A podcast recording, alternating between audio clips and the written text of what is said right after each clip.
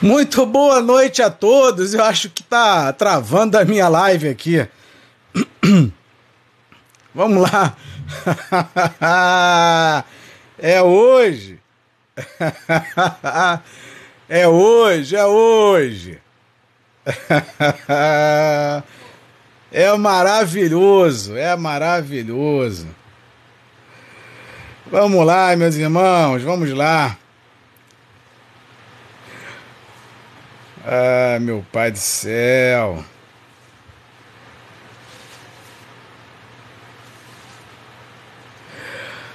Ah, vamos lá, vamos ver se esse link aqui vai, porque o outro é.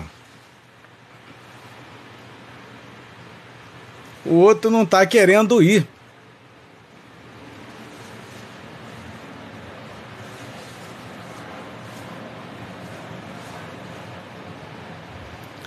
Vamos lá, será que esse link aqui vai?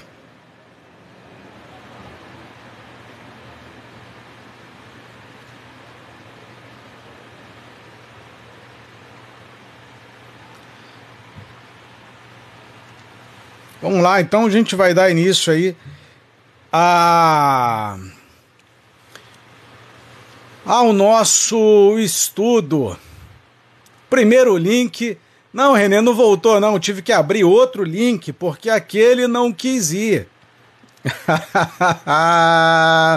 faz parte, meu irmão, faz parte. Faz parte. É assim, é assim que o sistema trabalha, é assim que o sistema funciona.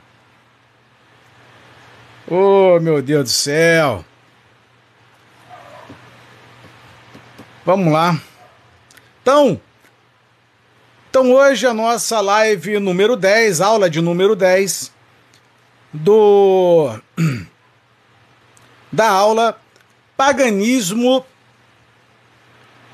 e Cristianismo. Paganismo e cristianismo e hoje o assunto é dízimos e salário dos pastores. Vamos lá, vamos ver aí o que que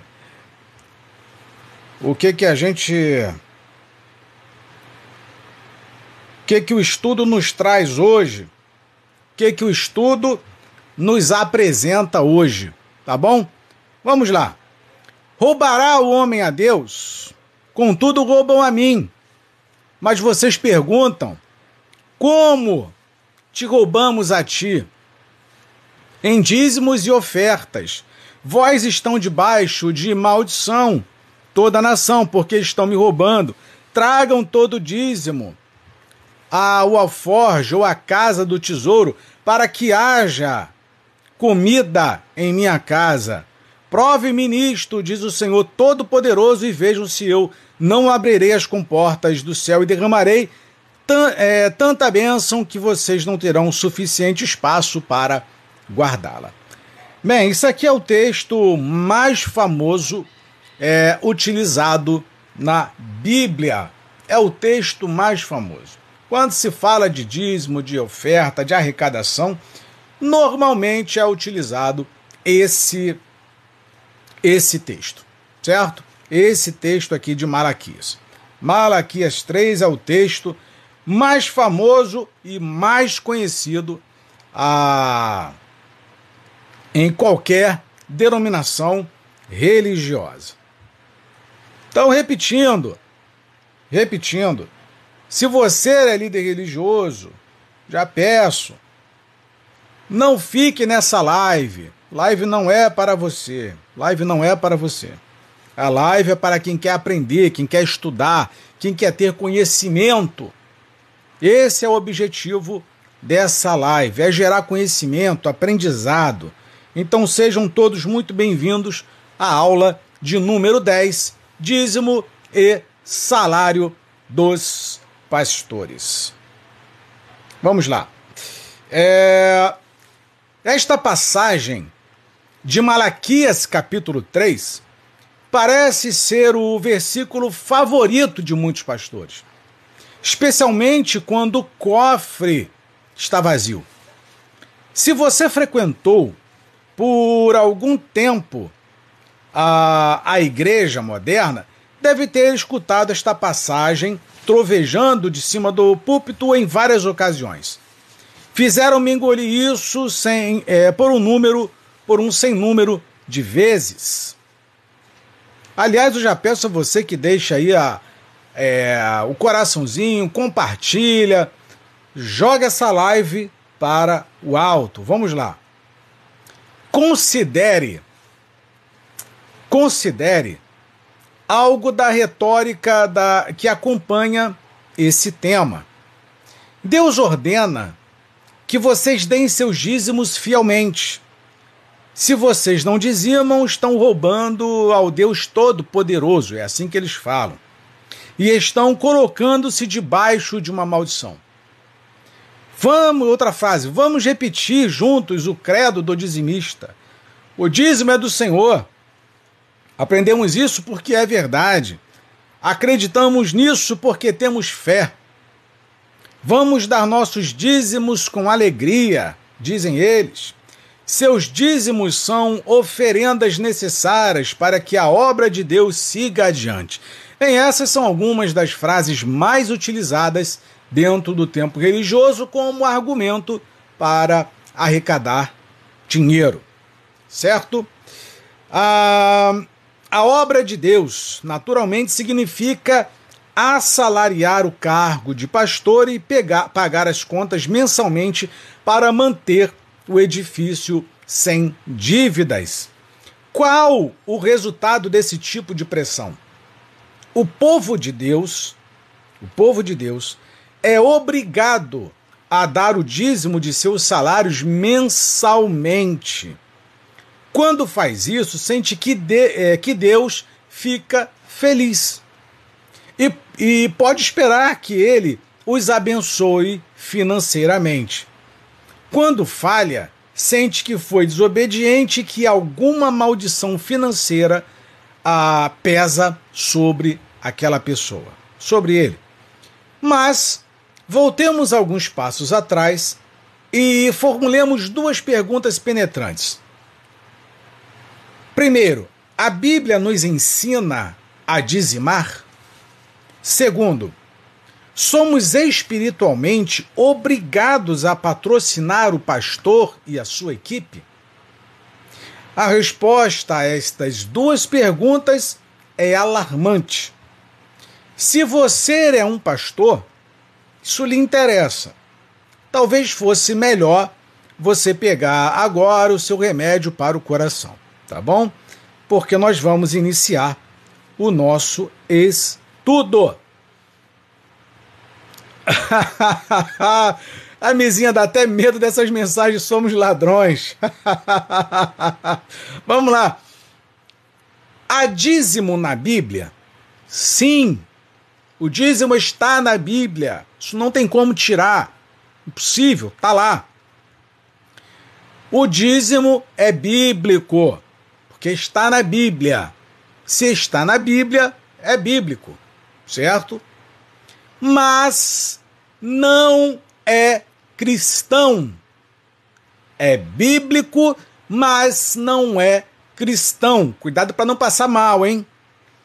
O dízimo pertence à velha Israel. Foi essencialmente um, imposto de renda no primeiro século, no Novo Testamento, não há registro de cristãos dizimando. Não existe. Estou falando pausado, que é para vocês entenderem. A maioria dos cristãos não tem a menor ideia do que ensina a Bíblia no que se refere ao dízimo. Porque não tem estudo, ninguém ensina, só lê Malaquias fazem ideia nenhuma. Se não vejamos, a palavra dízimo simplesmente quer dizer a décima parte. O Senhor instituiu três classes de dízimos para os israelitas, como parte de seu sistema de impostos. A saber, primeira, um dízimo do produto da terra para sustentar os levitas que não tinham herança em Canaã. Que isso fique bem claro. Segundo, um dízimo do produto da terra para patrocinar festas religiosas em Jerusalém.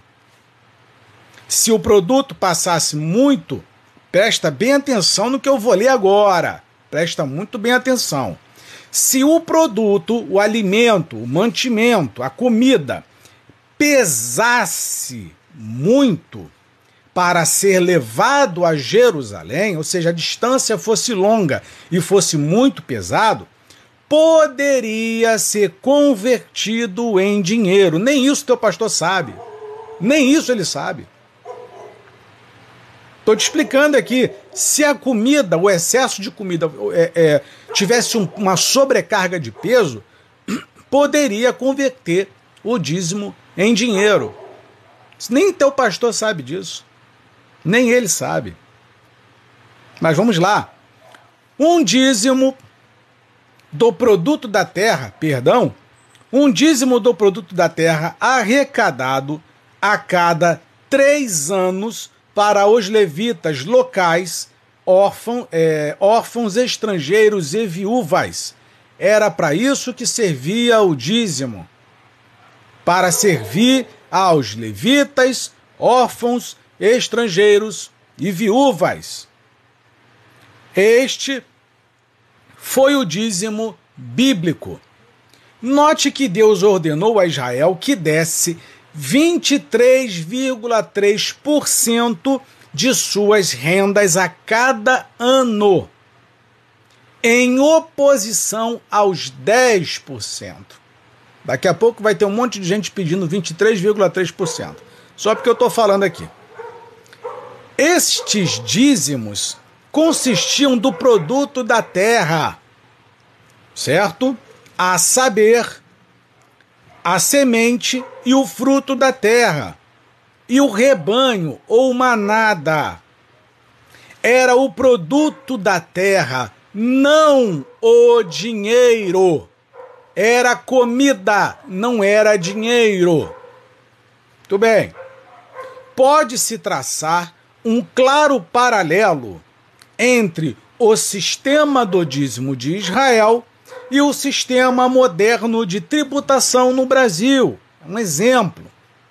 Israel era obrigado a sustentar seus funcionários públicos, que eram sacerdotes, feriados, que eram os festivais, as festividades, e pobres, estrangeiros, viúvas e órfãos, com seus dízimos anuais.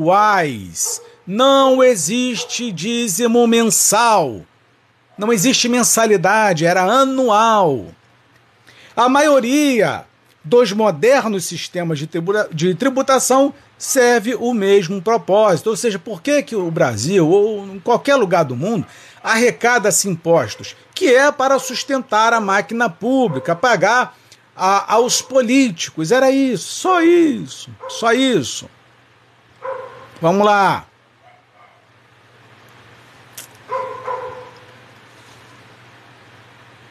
Vamos lá.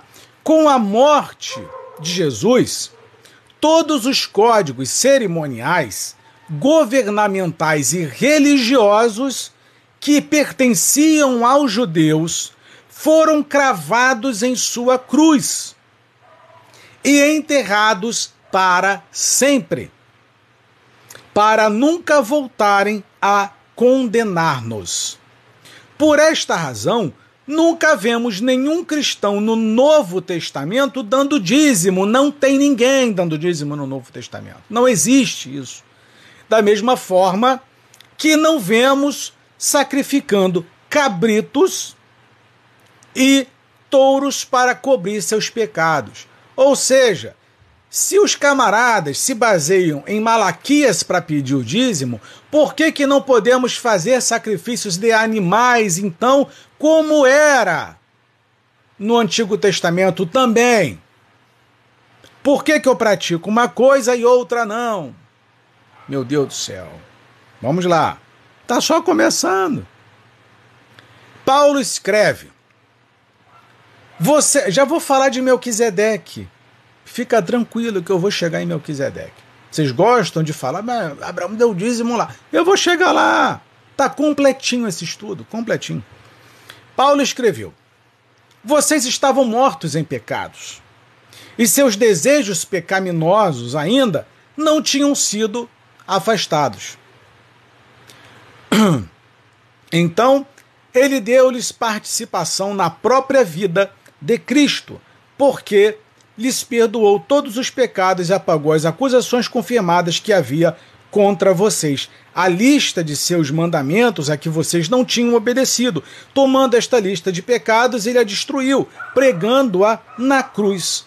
Portanto, que ninguém censure vocês por aquilo que comem ou bebem, ou por não comerem as festas, não comemorarem as festas e feriados judaicos, ou as cerimônias de lua nova ou os sábados. Ah, estes foram preceitos apenas temporários que terminaram quando Cristo veio. Eram apenas sombras da realidade do próprio Cristo e ponto final. Dizimar pertence exclusivamente a Israel sob a lei. No aspecto financeiro, vemos os santos do primeiro século dando alegremente com a sua de acordo com a sua capacidade.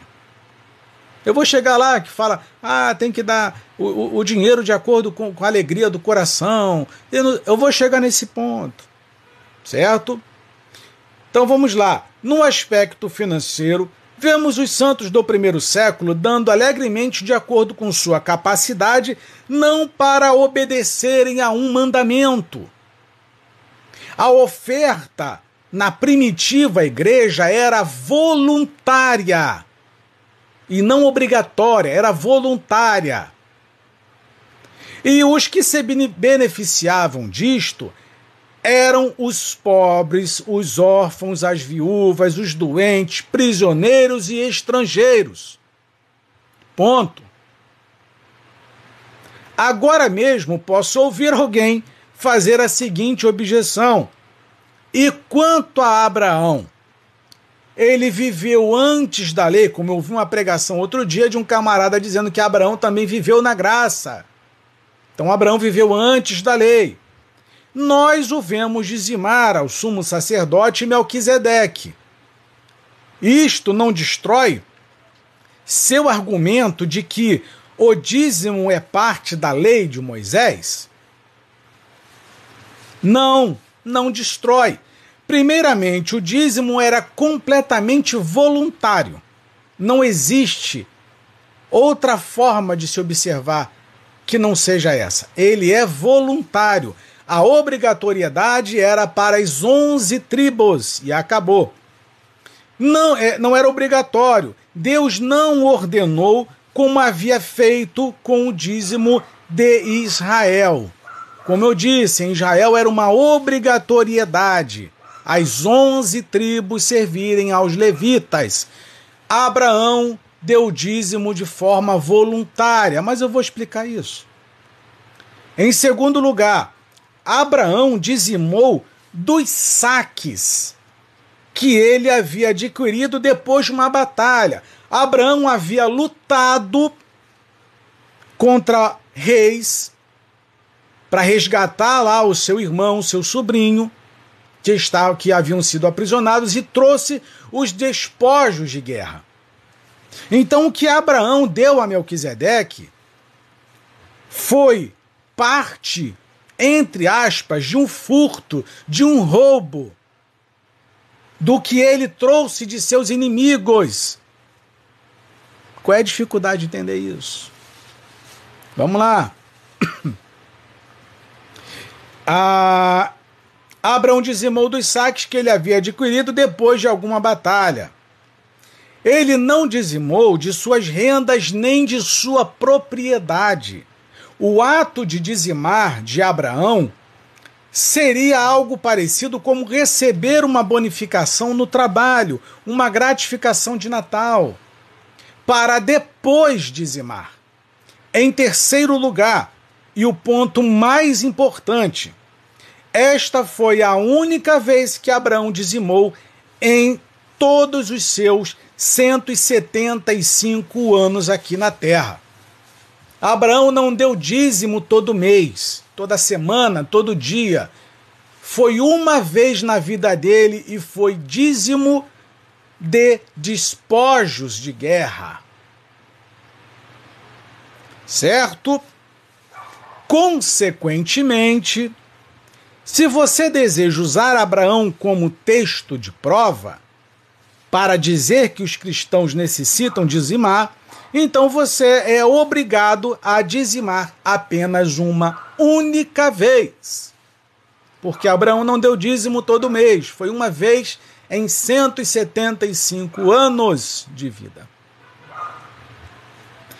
Isto nos remete ao batido texto citado anteriormente em Malaquias 3.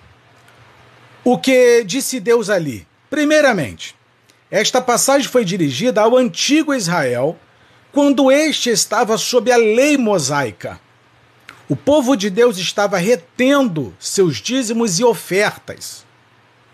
Considere o que aconteceria se os estadunidenses recusassem pagar seus impostos sobre suas rendas. A lei americana qualifica isso como um roubo. Os culpados seriam castigados por roubar ao governo. De igual forma, quando Israel reteve seus dízimos, entre aspas, a, entre, entre parênteses, os impostos, Israel estava roubando a Deus. Ele instituiu então o sistema de dízimo. Então o Senhor mandou que seu povo trouxesse seus dízimos ao alforge, ou à casa, o alforje era situado nas câmaras do templo. Certo? Esta câmara era separada para receber os dízimos em espécie, não em dinheiro, para o sustento dos levitas, pobres, estrangeiros e viúvas. Note o contexto de Malaquias, capítulo 3, do versículo 8 ao versículo 10. No versículo 5, o Senhor diz que ele julgará os que oprimem as viúvas, os desamparados e os estrangeiros. Ele diz, abre aspas, eu me movimentarei com rapidez para castigar os que praticam bruxaria, os adúlteros, os mentirosos, que roubam o salário de seus empregados, os que exploram as viúvas e os órfãos, enfim, todos os que não me respeitam. Vamos lá. As viúvas, os órfãos ah, e os estrangeiros eram os dignos recebedores do dízimo por reter os dízimos, Israel foi culpado de oprimir a estes três grupos. É aqui que está o coração de Deus em Malaquias, capítulo 3, do versículo 8 ao versículo 10. É na opressão, certo? A opressão aos pobres. Quantas vezes você ouviu pastores enfatizar este ponto? Nunca. Martelando os teus ouvidos com a passagem de Malaquias 3, você nunca vai ouvir eles falarem isso. Que dízimo era para ajudar aos órfãos, viúvas e estrangeiros. Isso não existe, eles não vão falar. Pode falar. Das centenas de sermões que ouvi sobre dízimo, nenhuma vez escutei nem mesmo um sussurro acerca do que tratava esta passagem. Porque eles só ficam no versículo 10. Ou seja, os dízimos eram para sustentar as viúvas, os órfãos estrangeiros e os levitas, que não tinham qualquer propriedade. É isto que a palavra do Senhor tem como objetivo em Malaquias capítulo 3. Vamos lá. A origem do dízimo e do salário da liderança, do clero. Cipriano, no ano 200 a 258 depois de Cristo, foi o primeiro escritor cristão a mencionar a prática de sustentar financeiramente o clero. Ele arrazoava que, da mesma forma como os levitas foram sustentados pelo dízimo, assim também o clero cristão deveria ser sustentado pelo dízimo. Começou com Cipriano. Ah? Mas isso representa um pensamento equivocado. Hoje o sistema levítico está eliminado. Não tem levita no Brasil que seja capaz de arrecadar dízimos e ofertas. Pergunte para seu pastor: Pastor, o senhor é da tribo de Levi? Não, então ele é um pagão. Ele é só um cristão, acabou. Ele não é digno, ele não tem dignidade. Como os é, descendentes da tribo de Levi fazem, faziam. Seu pastor não é da tribo de Levi, ele nasceu em São Paulo, ele nasceu na Bahia, ele nasceu em Salvador, ele não é levita para receber. Aliás, cadê o templo em Jerusalém? Você teria que ir em Jerusalém para levar o seu dízimo, porque era lá que era levado. Somos todos sacerdotes agora. Em Cristo nós somos feitos sacerdotes. Então, se um sacerdote demanda dízimo, todos os cristãos devem dizimar-se mutuamente. O pedido de Cipriano foi bem comum naquele tempo, tanto que não foi apoiado nem divulgado pelo povo cristão naquele momento. Mas, muito tempo depois, além de Cipriano, Nenhum escritor cristão antes de Constantino jamais utilizou referências do Velho Testamento para recomendar o dízimo. Foi apenas no século IV, 300 depois de Cristo, que alguns líderes cristãos começaram a defender o dízimo como prática cristã para sustentar o clero. Mas isto não chegou a ser comum entre os cristãos até o século VIII. Segundo um erudito, pelos primeiros 700 anos, isso, os dízimos, quase nem foi mencionado. Relatar a história do dízimo cristão é um exercício fascinante. O dízimo migrou do Estado para a Igreja. Na Europa Ocidental, a exigir o dízimo da produção de alguém era cobrar o aluguel da terra que lhe era dada em arredamento. Na medida em que a cobrança do aluguel de 10% era entregue à igreja, esta aumentava sua quantidade de terras ao longo da Europa. Isto resultou em um novo significado relacionado a esta cobrança de 10%. Chegou a ser identificado como um dízimo levítico por consequente, o dízimo cristão, como instituição, foi baseado em uma fusão da prática do Velho Testamento com uma instituição pagã. Pelo século XIII, o dízimo chegou a ser um requisito legal em muitas áreas da Europa Ocidental.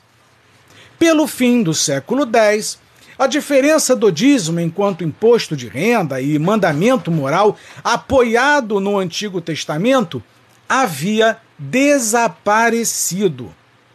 O dízimo tornou-se obrigatório ao longo da Europa cristã. Em outras palavras, antes do século VIII, o dízimo era um ato de oferta voluntária. Mas pelo fim do século X, ele passou a ser uma exigência legal para sustentar a igreja estatal. Exigida pelo clero e colocava em vigor é, e colocada em vigor pelas autoridades seculares, ou seja, em conformidade com o Império Romano. Felizmente, a maioria das igrejas modernas abandonou a prática de, do dízimo como uma exigência legal. Mas a prática de dizimar está tão viva hoje como foi durante o tempo em que era um requisito legal. Certamente você não vai ser castigado fisicamente por não dizimar. Mas, se você não for dizimista, isso se aplica à maioria das igrejas modernas, você será excluído das posições importantes do ministério. E sempre será culpado e atacado de cima do púlpito. Quanto aos salários do clero, os ministros não receberam salários durante os primeiros três séculos.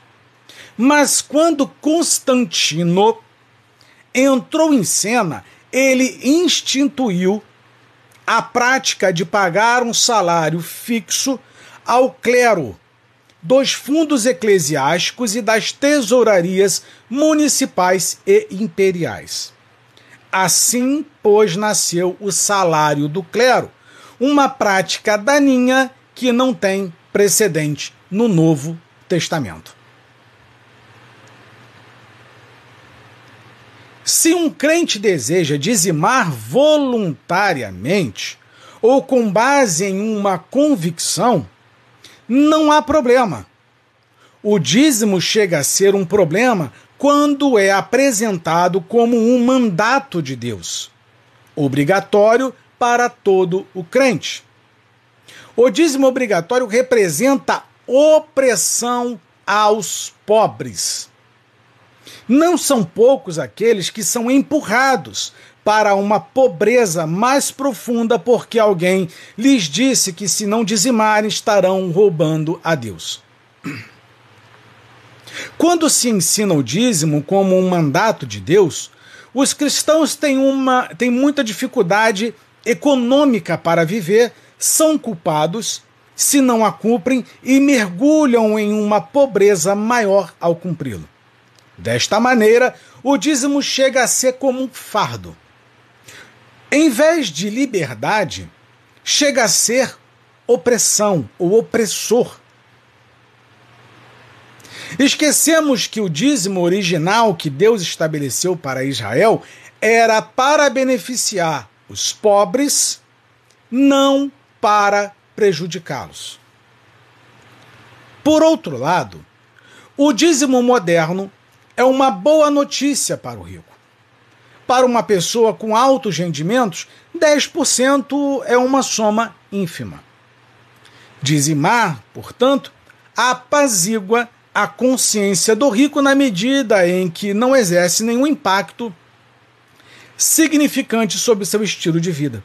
Não são poucos os cristãos ricos que são levados a erroneamente pensar que estão obedecendo a Deus pelo fato deles colocarem um mísero 10% de suas rendas no prato da oferta.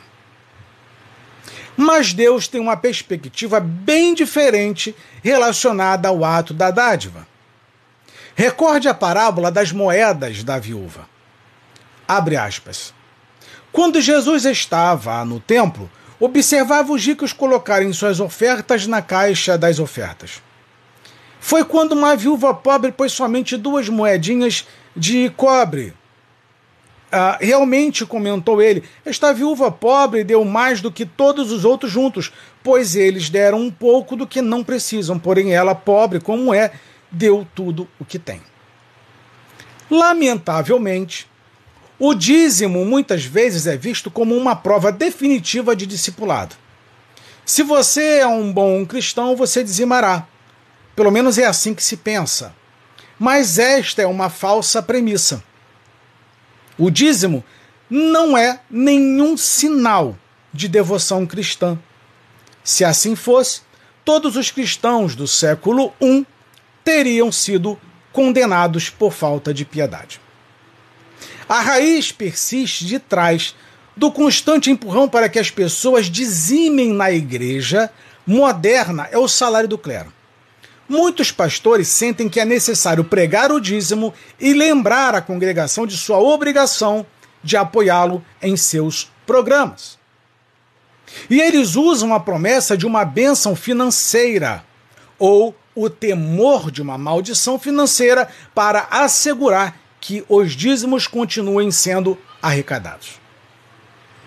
Desta maneira, o dízimo moderno é o equivalente a uma loteria cristã. Pague o dízimo e Deus lhe devolverá mais dinheiro depois. Recuse a dar o dízimo e Deus lhe castigará. Tais pensamentos assaltam o cerne das boas novas do Evangelho. Poder-se-ia dizer a mesma coisa quanto ao salário do clero, a qual tão pouco, é, tão pouco tem qualquer mérito. Quando eu falo clero, são bispos, pastores, apóstolos, todos esses que estão aí, tá bom? O salário deles. De fato, o salário do clero ocorre, ou perdão, corre totalmente em sentido oposto ao novo pacto.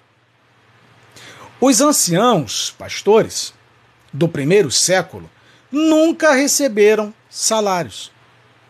Eles eram homens com profissões seculares. Eles contribuíam com o rebanho em vez de pegar dinheiro da congregação.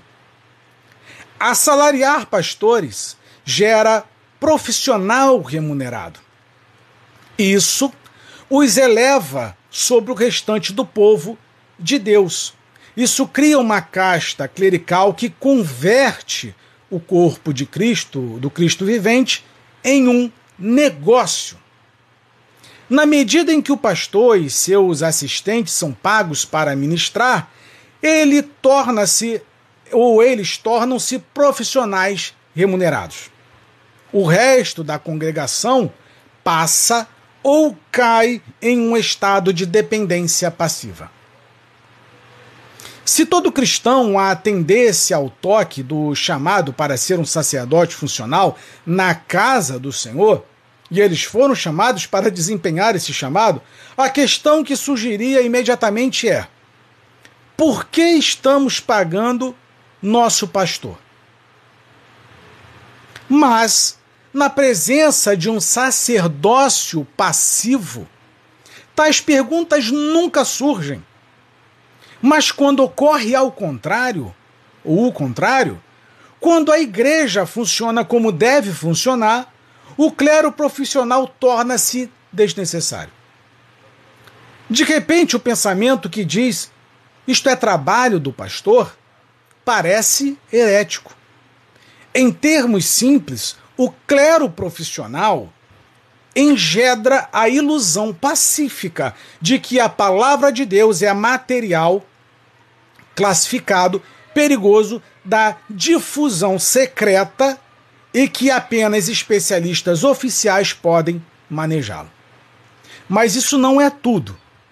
O ato de pagar um salário ao pastor obriga-o a ser complacente com os homens torna-o escravo dos homens. O vale-refeição do pastor está garantido na medida em que ele se faz simpático à congregação. Assim, pois, ele nunca está à vontade para expressar-se livremente sem temer perder alguns fortes dizimistas. Esta é a praga do sistema do pastor assalariado. Um perigo adicional do sistema do pastor remunerado é que produz homens incompetentes, algo que herdamos dos pagãos gregos. Por esta razão, o homem precisa de uma tremenda coragem para sair do pastorado. Ponto. É por isso que você vê muitos pastores que, quando estão em uma denominação e não concordam com a prática dela, eles não saem de lá para buscar um trabalho, se profissionar ou trabalhar em outras coisas. Não, eles abrem outra denominação, porque sabem como pedir dízimo. É assim que funciona. Por isso que eles nunca trabalham. Eles abrem outra denominação. É por isso que você tem um monte de ex-pastor de outras denominações que, te, que abre outra denominação. Entendeu? É para viver de dízimo, porque ele não quer trabalhar.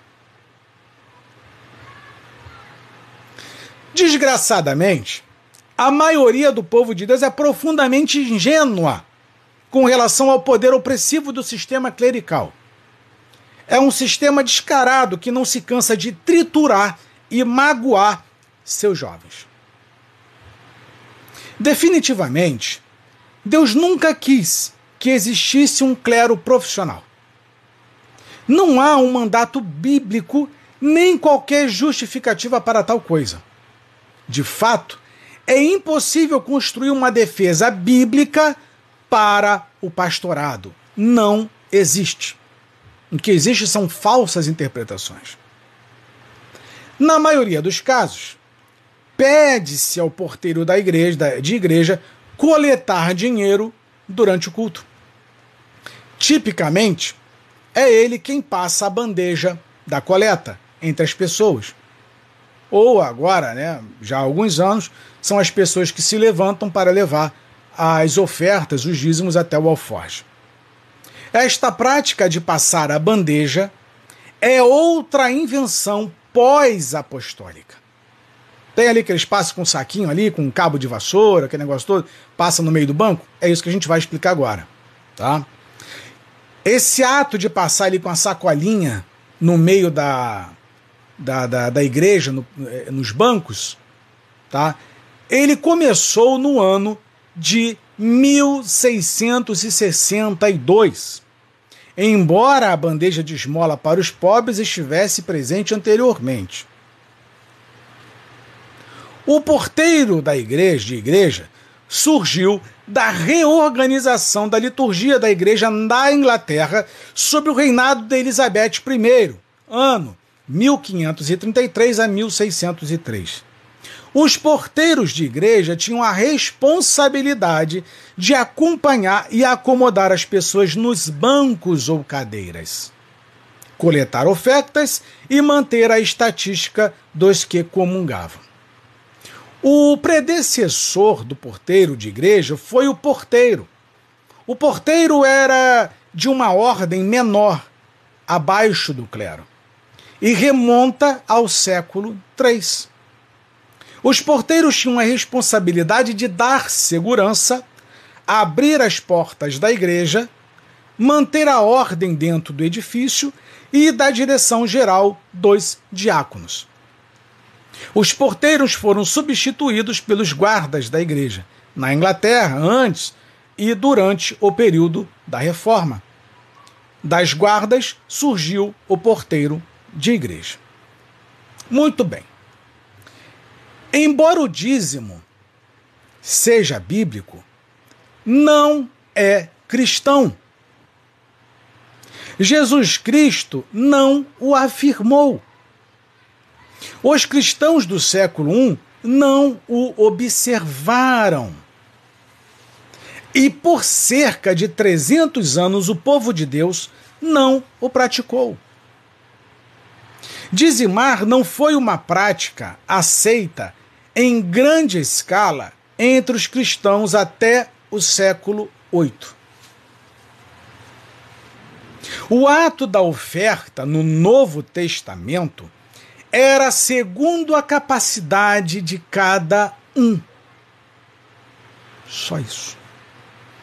Os cristãos doavam para ajudar outros, tanto como para apoiar obreiros apostólicos, permitindo-lhes viajar e fundar igrejas. Era trabalho missionário. Um dos testemunhos da igreja primitiva foi o de revelar o quão liberais eram os cristãos com relação aos pobres e necessitados. Foi isto que fez com que gente de fora da igreja, inclusive o filósofo Golem, presenciassem o poder gigantesco e encantador da igreja primitiva e dissesse, abre aspas, Olhe como amam uns aos outros. Fecha aspas. O dízimo é mencionado apenas quatro vezes no Novo Testamento. Mas nenhuma destas quatro ocorrências se refere a cristãos. Definitivamente, o dízimo pertence ao Velho Testamento, onde um sistema de tributação foi estabelecido para apoiar aos pobres e onde havia um sacerdócio especial separado para ministrar ao Senhor. Com a vinda de Jesus Cristo, houve uma mudança na lei. O, o antigo acordo foi cancelado e posto de lado, dando lugar a um novo. Agora, todos somos sacerdotes, livres para funcionar na casa de Deus. A lei, o velho sacerdócio, o dízimo, todos foram crucificados.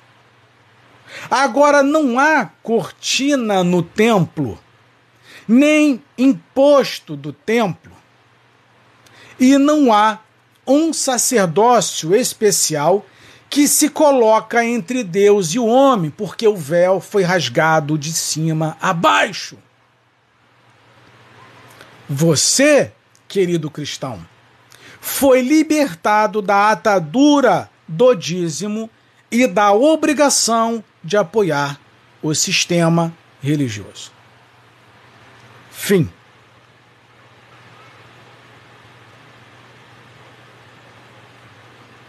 É isso. Esse é essa é a aula 10 e eu estudo sobre o dízimo. Qual é a dificuldade de compreender? Qual é a, qual é a dificuldade? Por que a dificuldade? Por que, que não te ensinam isso dentro do templo?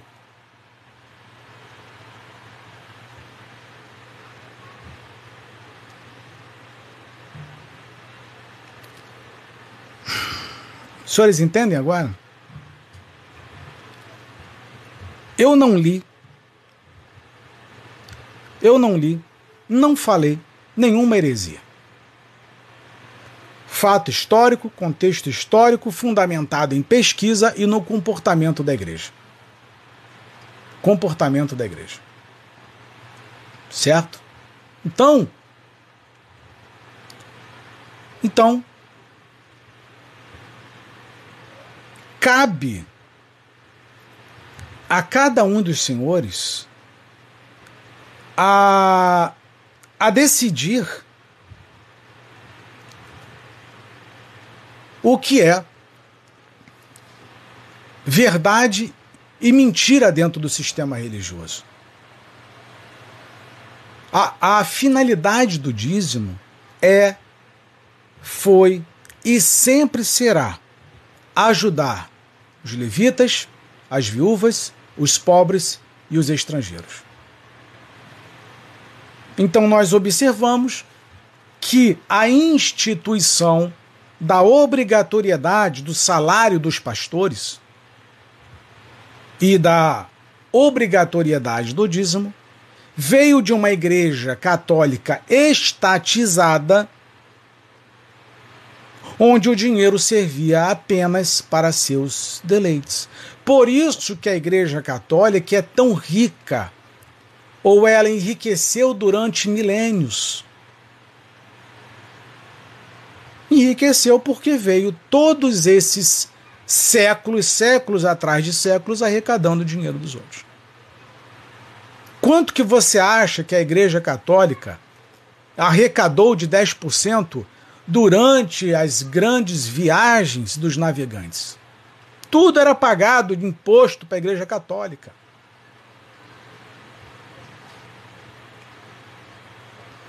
É, a Vanisa. Vanisa, então, eu vou publicar. Gente, eu não vou voltar a esse assunto de novo. Não vou voltar. Eu vou publicar esse vídeo lá no meu canal. Ele vai estar tá na íntegra lá. Assista ao vídeo completo, que a dúvida vai ser sanada por lá. Certo?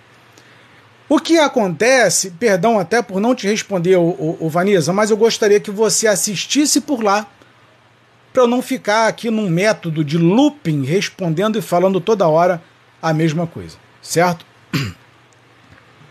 Então, o que acontece é: haverá um milhão de discursos para te aprisionar. Você está livre. Você está livre. Você foi comprado para a liberdade. E o sendo que o sistema religioso ele só quer te escravizar dia após dia. A única coisa que o sistema religioso quer é te aprisionar. É fazer com que você baixe a cabeça. É como que você viva como escravizado. Você está livre. Ide pregai, ide e ensinai. Você está livre para congregar. Você está livre para visitar outros irmãos. Mas o que, que o sistema religioso faz? Impõe algumas regras e doutrinas dentro dela. O dízimo tem que ser dado aqui, onde você toma a sua ceia. Você não pode ir para outro lugar, para outro lugar. Você não pode visitar outras denominações. Você não pode ler literatura de outras denominações. São tantas imposições que você acaba virando escravo, escravizado. Depois de todo o sacrifício que Jesus fez, as pessoas elas se permitem serem condicionadas mentalmente e fisicamente por mentiras. Foi por isso que Jesus disse para Oséias: o povo sofre porque falta conhecimento. Não confunda, aí tem muita gente confundindo isso, o ato de é,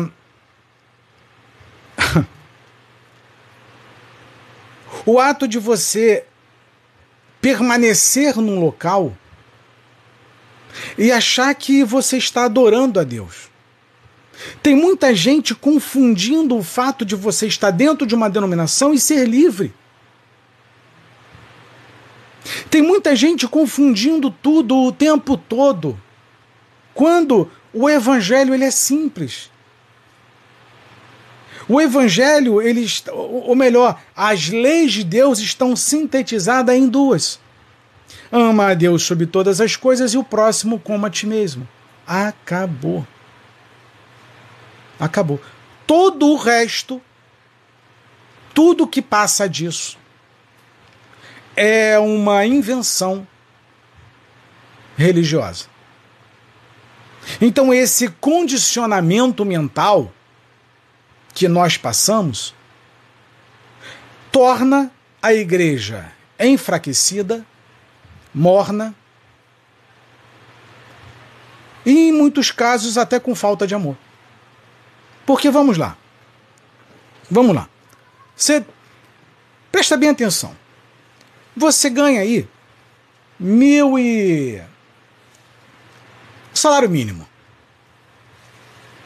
Renê, é, não foi uma lei, sim um, um é, aproveitamento de José que recolheu a quinta parte e foram revistas. Você tem, perdão, você tem a fugiu aqui o assunto. Então, dentro dessa obrigatoriedade, aliás, falar em salário mínimo, você recebe um salário mínimo certo? Só que você tem contas a pagar, você tem tantas obrigatoriedades é, com os custos de vida, com a sua família, com tudo. Só que aí você vai numa denominação. Aí você contribui com 10% do teu salário, só aí já foi 130 reais. Aí você participa de uma campanha para você ser curado ah, da saúde, de uma enfermidade. No outro dia você participa de uma campanha para Deus te abençoar financeiramente. Numa outra campanha você participa para Deus libertar a sua família. E na outra campanha você participa pela sua libertação. Vamos supor que aí você tenha perdido na igreja talvez uns 300 reais, só de campanha. Te sobra aí menos de mil reais para você resolver a tua vida. Aí, com tantos problemas que você tem no dia a dia, como é que fica a questão de você ajudar o próximo? Como é que você faz trabalho social se o teu dinheiro foi todo para a igreja? Certo? Meu irmão, vou te, me desculpa, vou te fazer só uma pergunta. Os mandamentos são eternos? São eternos. Porque o que, o que acontece? O que tem de mal nos mandamentos de, de Deus? Nada. Nada. É ruim o, o, o, o mandamento? De forma alguma. O que, que tem de ruim lá? Só que em Cristo. É, é o que as pessoas falam, né? Muitos falam isso. Jesus não aboliu a lei e tal. Gente, você quer viver da lei? Você viva a lei. A lei é o Antigo Testamento. Não, isso não quer dizer que ela morreu. Você quer viver da lei? Você viva e faça direitinho. Cumpra as seiscentas e tantas disposições. Mas na cruz ela foi sintetizada em duas: amar a Deus e ao próximo. Você quer coisa mais difícil do que amar o próximo? Você quer coisa mais difícil? Gente, só essa, esse mandamento já é quase que impossível. É quase que impossível de cumprir. Pega aí a maioria. É, você quer ver? Eu falo, eu falo isso sempre. Vai lá na, na, na igreja, pede para o pastor lá uma, uma, uma ajuda a, de, de, de 500 reais para você comprar remédio.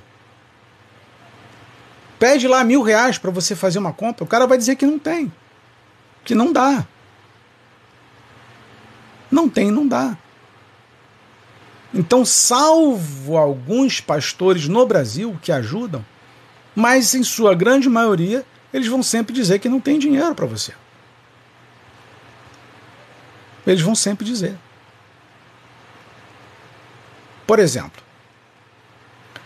vamos lá. Deixa eu pegar aqui um número para vocês.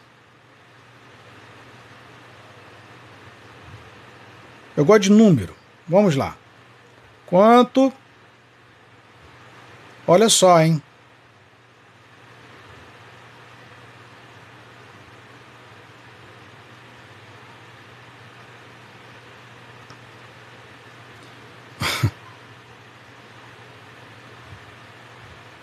Olha só.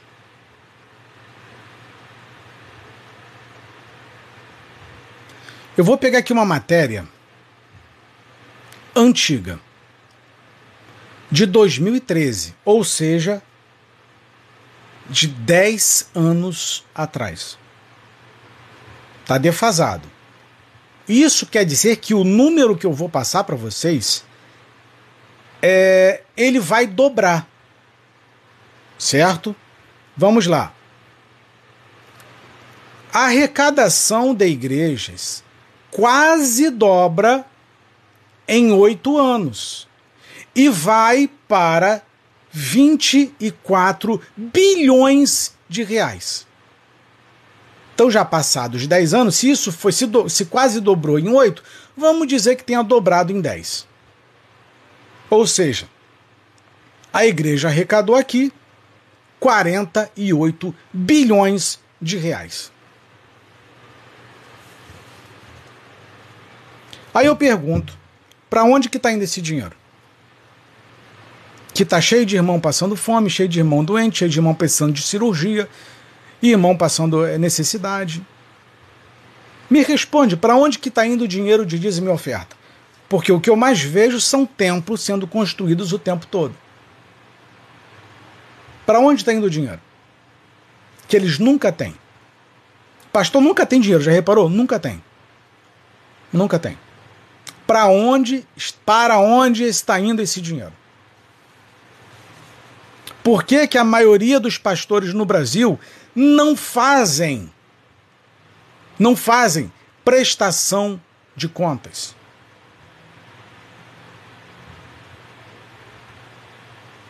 Hum?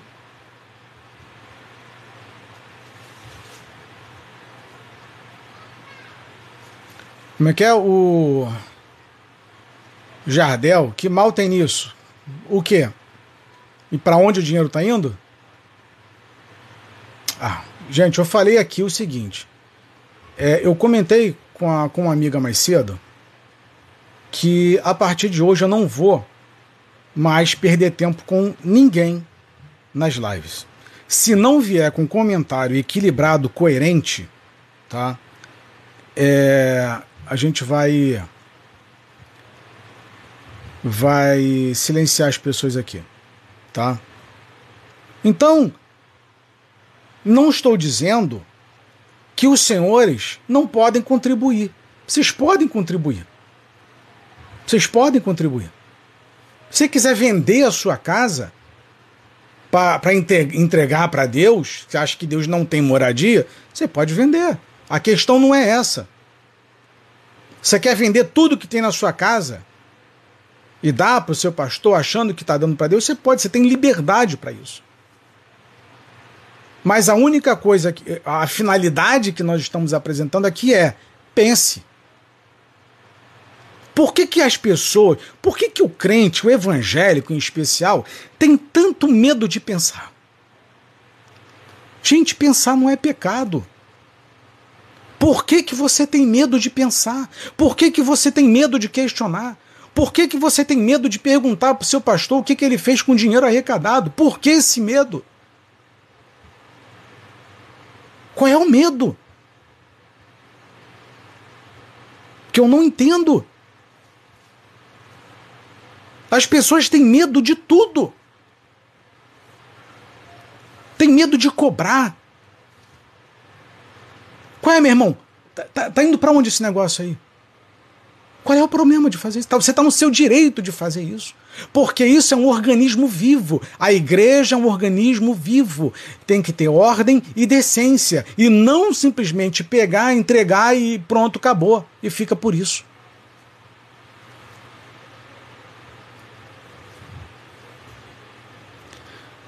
O manga. A igreja que eu quero a igreja que eu frequento, eu dou o valor que sinto de entregar lá. Não tem valor definido. Jamais deixo de pagar conta para dar para a igreja.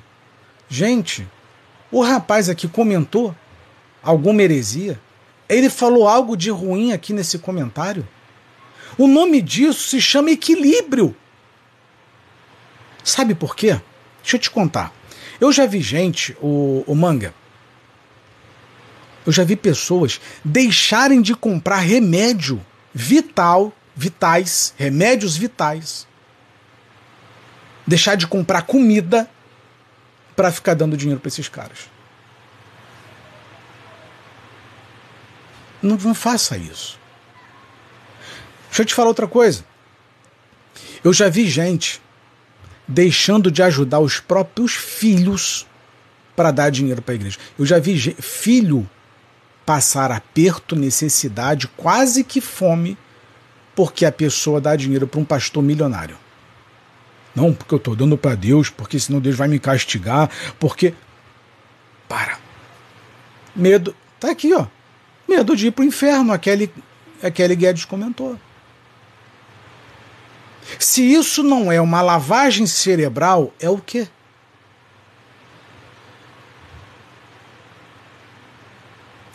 Ame a Deus sobre todas as coisas e ao próximo como a ti mesmo. Pega a bênção do seu dinheiro e ajude ao próximo. Não está escrito assim lá. Ame a Deus sobre todas as coisas, entregue ao dízimo e por último vem o próximo. Não. Ame a Deus sobre tudo. Isso quem falou foi Jesus. Ame a Deus sobre todas as coisas e ao próximo como a ti mesmo. Isso compreende ajudar o irmão com alguma importância financeira? Por que não? Por que não? Por que... Já reparou que seu irmão é sempre o último?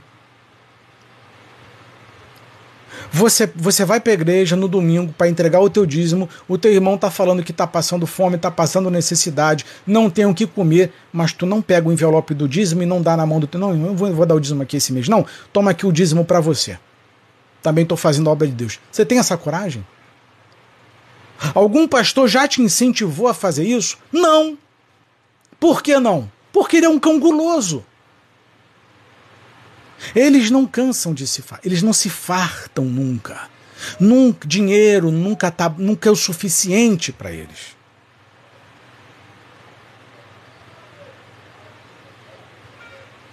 Tá aí, ó. Manga comentando, a Kelly comentando. Gente, o, o irmão o irmão Renê mandou um vídeo aqui mais cedo para mim. Eu vou fazer um, um, um, vídeo em cima do que o René me mandou mais cedo. Mais cedo não, ontem. Ontem. O, o, o apóstolo lá pedindo oferta lá de, de, de mil reais a trezentos reais para o cara viajar para Israel, para sustentar um bando de vagabundo indo com ele para Israel, a passe, passear em Israel. Aí eu vou, vou tomar banho no Rio Jordão, você coloque aqui a tua digital ah, nesse pedaço de pano porque eu vou mergulhar lá no Rio Jordão. Tu tá indo comigo. Pô, gente, pelo amor de Deus. Que isso? Mizinha Peixoto. Para muita gente, muitos falam que você é, tem que dar o, o, dízimo, não importa o, o, o, que fazem. Já ouvi muito isso. Muito isso. Estou cansado de ouvir isso. Tem que dar, né? O que, que eles vão fazer? Eles vão responder para Deus o manga. A salvação individual. Mas se você é, não for o, o, o pastor, é, cobre a sua presença porque o dízimo vai fazer falta. Hum. Contar umas coisas para você já já. A falta de, faz, o, falta de conhecimento faz o povo perecer, Cláudia. Rafinha. Quando a gente questiona os pastores sobre dízimo, eles te oprimem, pega banco, tira cargo, proíbe ceia. Eu já vi muitos, muitos irmãos passarem por isso. Eu tive irmãos dentro de denominação que não podiam participar da ceia porque não estava dando dízimo, porque era cobrado, estava lá na ficha lá. Fulano não deu dízimo esse mês. Era o, o caderninho do, do, do Serasa lá, Biscor. E o irmão tá. Ah, não vai dar o dízimo, então não vai participar da ceia. É isso? Olha aqui o clamor da Kelly. Vamos acordar a igreja, saiu do sistema. Vou repetir. Irmão, você é contra o dízimo? Não. Eu sou a favor, como muito bem claro deixou aqui o manga. Eu sou a favor da oferta voluntária e não da obrigatoriedade. Não porque não existe obrigatoriedade em cima disso. Não existe. Ah, mas Jesus não aboliu a lei. Certo, então vamos sacrificar os animaizinhos. Pode ser então? Porque também está isso lá. Que eu teria que pegar o animal, levar dentro do templo, para o sacerdote fazer o sacrifício para que houvesse remissão de pecados. Como é que eu faço agora? Já que Jesus não aboliu a lei, ele só cumpriu, eu posso continuar com o sacrifício então? Aonde Aliás, eu vou fazer o seguinte, ô Mizinha. O Leandro, Kelly, Man... é, Manga. Sabe o que eu vou fazer? Já que é para dar o dízimo, o dízimo é do Antigo Testamento, mas está valendo hoje, eu vou pegar um cabrito, vou levar lá na igreja do pastor, falar aqui, ó, tá aqui, pastor, preciso sacrificar aí é, para perdoar os meus pecados. Pronto. Tá lá na lei. Não está na Bíblia também? Imolar o animal para que o meu pecado seja perdoado? Por que, que uma coisa pode e outra coisa não? Fala aí. Dá vontade de fazer isso, pegar lá uma, um, um, uma pomba, pegar lá, vai pegar um monte de animal, uma carroça cheia de animal. Tô cheio de pecado, pastor. Toma aí, sacrifica aí para me ajudar. Já que o senhor é sacerdote, já que o senhor toma dízimo, então toma aí para perdoar meus pecados aí, porque eu tô tá um pouco zoado aqui. E aí? Se pode o dízimo, por que, que não pode o sacrifício? Se acabou o sacrifício, por que, que o dízimo permanece e o dízimo que era alimento agora virou comida?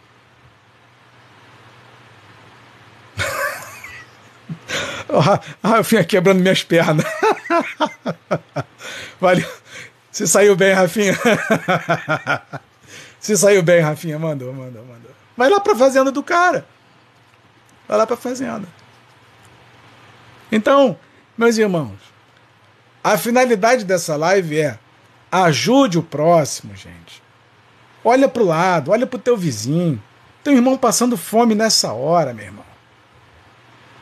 Tem alguém que está precisando, é, um recém-nascido, uma criança precisando de um leite, pelo amor de Deus. Tem irmão precisando de um pedaço de carne, uma bandeja de ovos, pelo amor de Deus, olha para isso.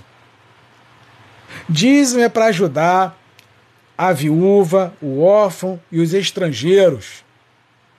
Dízimo é para isso, a finalidade dele é essa. É para os levitas. Não é para outra coisa, não. Então vai, ajuda lá. Ajuda lá o teu irmão, cara. Ajuda lá, é isso aí, aqui a Kelly. É, amém, é um gás, um remédio. É isso. Como outro dia aí, a irmã lá, na chuva aqui no Rio de Janeiro, eu falei com vocês outra live, alagou a casa da irmã lá, cheio de, de animal, de cachorro, de gato dentro da casa dela. Alagou tudo lá. Não tinha dinheiro para nada. Eu falei, toma aí um dinheiro aí para comprar ração para os animais. Pelo menos os animais não ficam com fome. Aí um ajuda daqui, outro ajuda de lá. O outro irmão, lá em Salvador, passando né, dificuldade. Max, pelo amor de Deus, meu irmão, minha conta de luz, vão cortar, eu preciso trabalhar. O que, é que tu pode fazer? Manda aí, manda só o, o código aí de barras aí que eu, que eu vou resolver aqui e vamos se virando, mano. Também não tem, mas vamos se virando. É isso, isso é igreja. Isso é igreja. Você acha que Deus não vai te abençoar se você ajudar o teu irmão? Deus só vai te abençoar se tu entregar na mão do cão guloso? É isso mesmo? Paga, como disse aqui a Kelly, maravilhoso. Paga, compra lá um botijão de gás lá pro, pro, pro teu irmão, pelo amor de Deus. Pelo amor de Deus. Paga lá a, a compra. Vanisa. Entendi seu comentário, não. Entendi, não. Então, quer dizer, ajuda o teu irmão. Ajuda. Então, já que o dízimo é, é, é mantimento, compra uma cesta básica. Quando teu pastor pedir dízimo lá, leva a cesta básica. Ah, tá aqui meu dízimo aqui, porque tá na Bíblia lá que é comida. Leva para ele para tu ver o que, que ele vai fazer contigo. Vai lá, só levar lá. Então as coisas funcionam dessa forma. A questão toda é: quem é que defende o dízimo? Quem sobrevive do dízimo, quem tem interesse no dízimo. Eu sou a favor de você entregar numa denominação desde que haja prestação de contas e que o, o dinheiro que está indo para lá ele vá para campo missionário. Ele está indo para ajudar outros irmãos. Fora isso, é para sustentar carro importado, viagem para o exterior, esquece. Aí, aí, aí não dá não. Aí não dá não. Certo? Então seja responsável com as suas atitudes. E normalmente eu só vejo gente defender dízimo quem se beneficia do dízimo. Essa que é a realidade. Essa que é a realidade. Se o cara vive do dízimo, ele não vai falar contra o dízimo. Ele não é doido. Não faz sentido. Nenhum. Nenhum.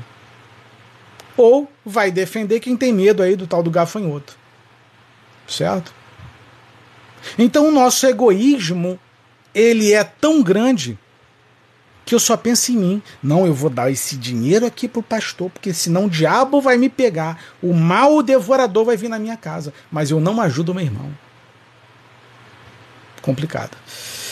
Pastores em seus carrões e fiéis passando fome, contas atrasadas, etc. Bem, meus irmãos, essa foi a décima aula. Ela vai estar disponível no em breve lá no meu canal Teoria Máxima, tá bom? Você pode acompanhar. Você que chegou aí pela metade, no final, você pode acompanhar a aula por lá. Inclusive, as nove aulas, as nove primeiras aulas já estão disponíveis no meu canal, certo? Que é cristianismo, perdão, gente, cristianismo e paganismo. Tá bom? Nós falamos sobre liturgia, as vestes sacerdotais, vestes de membros, coro, é, o coral, né? Templo é, e outras coisas mais. Foram nove aulas que já estão disponíveis para vocês e essa décima aula vai estar disponível depois. E, e na próxima aula que é a décima primeira, eu vou falar dois assuntos com vocês. Dois assuntos: batismo e santa ceia. Décima primeira aula: batismo e santa ceia. Vai ser bem bacana. Provavelmente amanhã, tá? Provavelmente amanhã. Comentário aqui. Você é pastor? Não, não sou pastor. Nada. Tranquilo, Renê? Tranquilo, meu irmão. Zero problema. Você não tem problema algum. Problema algum. Tá? Então, a décima primeira aula vai ser batismo e santa ceia. Décima primeira aula. Certo? Então, mais uma vez, eu agradeço a presença de todos vocês, agradeço a companhia é, agradeço, inclusive, é, os pastores que estão nos assistindo, estão acompanhando essa, é, essa live. E eu espero que, de alguma forma, essas aulas, essas aulas tenham é, contribuído de alguma maneira, de alguma forma, no crescimento é, e conhecimento dos senhores. Certo? A finalidade aqui, gente, não é tornar ninguém rebelde, não. Pelo amor de Deus. A finalidade do trabalho aqui é só de fazer você pensar. Só pensar, só pensa, mais nada. O dinheiro é seu, a vida é sua, o coração é seu, é você que decide da sua vida o que você quiser. A única coisa que eu estou fazendo é trazer contexto histórico cristão baseado na Bíblia sobre todos esses assuntos. O que você vai decidir da sua vida é responsabilidade sua e você responde diante de Deus, como eu também responderei diante do nosso Senhor naquele grande dia. Tá bom? Gente, eu vou encerrar aqui e já estou correndo para outra live com a Mizinha Peixoto. Um forte abraço, Deus abençoe. Orem por mim, que eu oro por vocês. Que a Kelly, muito obrigado, Max, por este riquíssimo estudo. Maravilha, minha irmã. Fico muito feliz que você tenha gostado. Tá bom? Já já vai estar disponível lá no nosso canal. Um beijo, volto já já, daqui a 10, 15 minutinhos eu volto com a outra live. Beijo, fui.